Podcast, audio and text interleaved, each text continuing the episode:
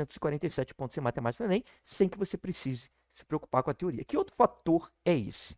Que eu considero também de extrema importância. Você tem que anotar, olha só, presta atenção, anotar todos os fatores que fizeram que você travasse na questão.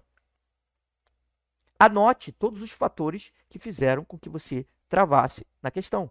Como é que você anota esses fatores? É assim, ó. Você está lá e um determinado trecho você não conseguiu entender. Tem que anotar que esse determinado trecho você não entendeu. Por que, que você teve. Não é que não tenha entendido, mas que você teve dificuldade para entender e isso atrapalhou no seu tempo. Que tipo de informação te confundiu? Que tipo de ferramenta da matemática fez com que você perdesse mais tempo? Que tipo de, de conta que você teve que fazer que fez com que você perdesse mais tempo? Você tem que entender você tem que ir atrás dos fatores que fizeram com que você perdesse tempo naquela questão. E é exatamente isso que vai fazer com que você melhore. Exatamente isso você analisando esses fatores, vai fazer com que você analise e tente melhorar pontualmente cada um daqueles fatores. Será que o seu problema é de interpretação? Será que o seu problema é com as ferramentas da matemática? Será que o seu problema é com contas? Eu já falei que eu, durante muito tempo, tive problema com conta. Eu demorava muito em conta, errava em conta. Então, você tem que ir atrás do problema, caso você queira atingir 847 pontos em matemática no Enem, sem precisar se preocupar com a teoria. Isso é um fator importante. Isso vai fazer com que o seu tempo automaticamente já reduza significativamente, tá? Então, é, é, você tem que você tem que prestar atenção em cada um desses fatores. Parecem ser fatores é, é, óbvios, talvez para uns, talvez para outros não, mas eu digo que a maioria das pessoas não faz isso. A maioria das pessoas não tem um caderno para dizer com que ela está perdendo mais tempo. Esse é o ponto. Eu digo uma coisa que aparentemente é óbvia, mas só que ninguém faz para fazer. Ninguém, fa ninguém usa isso para melhorar. Esse que é o problema. Agora, tá bom, já te dei duas dicas aqui, hein? Duas dicas. Primeira dica que eu dei para você melhorar o seu tempo é você cronometrar. Segunda dica que eu dei é você anotar no caderno o que está fazendo que você trave o tempo. A terceira dica agora que eu vou te dar para você melhorar é o seguinte: é você, você se forçar a fazer questões sem ler todo o texto. Como assim? É assim, ó. Existem questões que, que, que, aquelas, aquelas benditas questões de 10 segundos, 20 segundos, 30 segundos. Que questões são essas? São questões onde você pode olhar o comando e você olhar somente um elemento que está no texto, no enunciado. Esse elemento pode ser um gráfico, uma figura, uma tabela, uma fórmula. Você tem, você tem que começar a se treinar a fazer isso. Mas como é que você treina? Primeiro, você tem que acreditar que é capaz de fazer isso. Você tem que acreditar que é capaz de fazer questões em 30 segundos, em 20 segundos, em 10 segundos. E aí você tem que testar isso no seu dia a dia. Se você acha que está diante de uma questão dessa, você tem que ir para o comando e depois ir lá para o gráfico e utilizar ferramentas lógicas e marcar a alternativa. E você consegue fazer isso muito rapidamente. Agora, olha só, ao longo de toda a sua vida de escola, você foi treinado a evitar erros. Você foi treinado a isso. Você quer evitar erro o tempo inteiro. E como é que. Por que, que eu estou dizendo isso? Porque lá na sua escola, lá o sistema de notas que criaram, você, é, você acerta ou você erra. Isso vai para o seu boletim. E aí os seus pais brigam com você quando você não vai bem, quando você erra demais. E aí te cobram. Só que eu estou te falando para usar o erro a seu favor. Nesse caso, você vai errar conscientemente. Ou não. Você está ali na guerra, você está treinando. Você está treinando. Você ainda não está no meio do campo de batalha. Você está no treino. Então, no treino, o que, que você vai fazer? Você vai ter que olhar algum comando da questão, olha o comando, olha algum elemento e marca a alternativa. Agora, qual é o principal erro de alunos que eu vejo cometendo? ao fazer isso, ao fazer, ao utilizar essa estratégia. É o seguinte: depois que eles marcam, eles vão lá e leem o enunciado todo para conferir.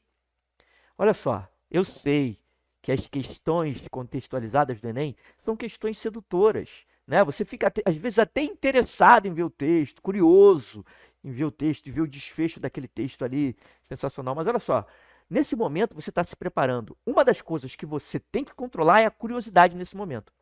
Então você tem que marcar a questão e ir para a próxima. E você vai ter que conferir o gabarito antes de ler aquele enunciado. Caso você queira ler. Você vai ler o gabarito. Você vai ler o gabarito antes de ver o enunciado. Se você acertar ou não, isso é um processo. Se você errar a questão que você fez dessa forma, você depois vai atrás para perceber o que, que você fez de errado, por que, que não deu certo a técnica. Será que realmente tinha alguma informação ali embutida que você precisava ler? Ou será que você, você não analisou é, eficientemente o gráfico e o comando da questão para marcar? Você tem que fazer essa análise crítica que, que você tem que melhorar para começar a acertar as questões desse jeito? Porque isso é uma estratégia muito valiosa. Imagine fazer questões com 10 segundos, questões de 30 segundos. Olha o tempo que você vai armazenar para as questões mais difíceis. Isso é essencial que você consiga. Tá? Você tem que aprender a trabalhar dessa forma pra, para atingir 847 pontos em matemática no Enem, sem que você precise se preocupar com a teoria tá? Ao longo de todo esse processo, você vai aprender a utilizar o erro da melhor maneira possível. Os erros vão te ensinar para que você consiga é, ir para o próximo passo, tá? Então isso é no seu dia a dia. Você não precisa esperar o próximo simulado para você começar a utilizar essas estratégias, não. Isso é no seu dia a dia. Dia a dia você vai melhorando. Você vai escolhendo questões que estejam no seu nível e vai trabalhando tempos dela. dela.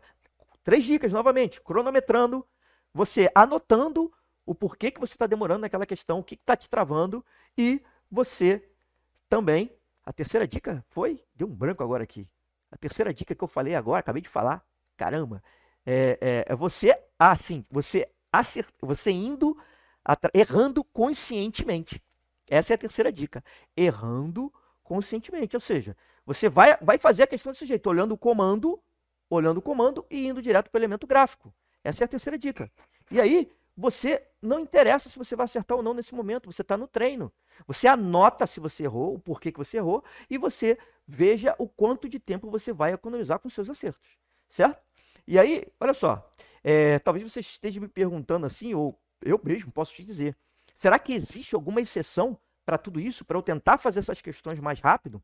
Olha só, todas as questões você vai tentar fazer mais rápido, mas eu como eu disse logo no início do vídeo, é o seguinte, as questões mais difíceis, naturalmente, elas vão demandar mais tempo. E você tem que lidar com isso, tá?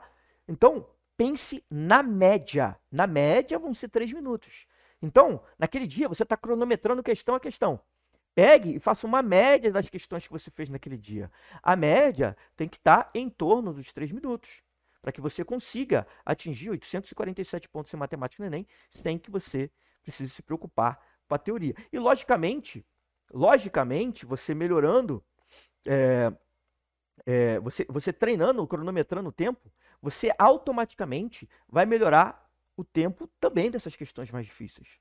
Você só precisa continuar trabalhando para que você consiga atingir 847 pontos em matemática no Enem sem precisar se preocupar com a teoria. Agora, quais são os efeitos colaterais de você que vai cuidar do tempo das questões, o tempo que você demora para fazer as questões de matemática no seu dia a dia. Quais são os efeitos colaterais disso, de você cuidar desse tempo? Os efeitos colaterais, um deles eu já até falei, vai sobrar mais tempo para você fazer tanto as questões de matemática, né?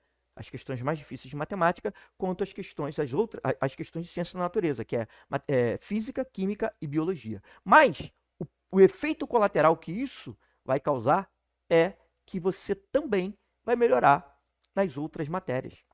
Automaticamente, química e física, você já vai ver, se você controlar o seu tempo na matemática, tentar melhorar o seu tempo na nas questões da matemática, automaticamente você vai perceber que você vai, vai melhorar também nas questões de ciência da natureza nas questões, de, até em questões de outras matérias, nas questões humanas, porque o foco do seu estudo vai ser justamente a interpretação de questões, certo?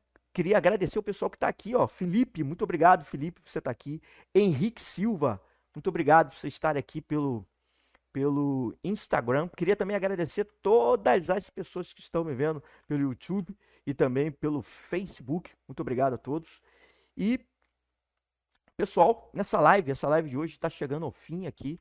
A gente já viu os fatores que, que vão nos levar, que podem nos levar a melhorar nosso tempo nas questões de matemática do Enem, e é lógico que isso vai fazer com que você atinja 847 pontos em matemática no Enem, sem se preocupar com a teoria. Então, amanhã